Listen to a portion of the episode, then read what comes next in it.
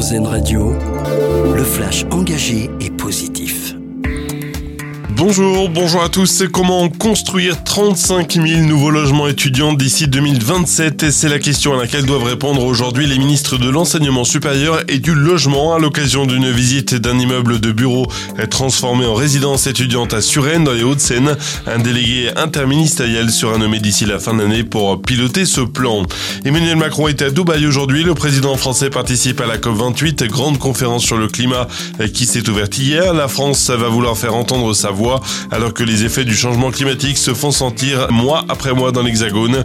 Au total, plus de 140 dirigeants sont attendus ce vendredi, notamment le roi Charles III ou encore la vice-présidente américaine Kamala Harris.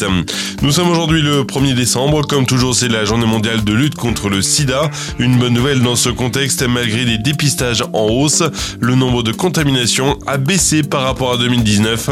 On le rappelle, le dépistage du VIH est gratuit dans tous les laboratoires sans ordonnance et sans rendez-vous.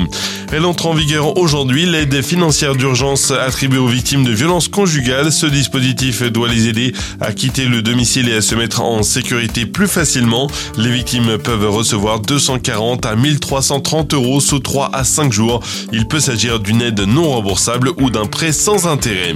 Un méga jackpot à quelques semaines de Noël, 200 millions d'euros sont en jeu ce soir à l'euro million. C'est la première fois que le jackpot démarre aussi haut. Alors pour tenter votre chance, vous avez jusqu'à 20h15 ce soir pour valider votre grille.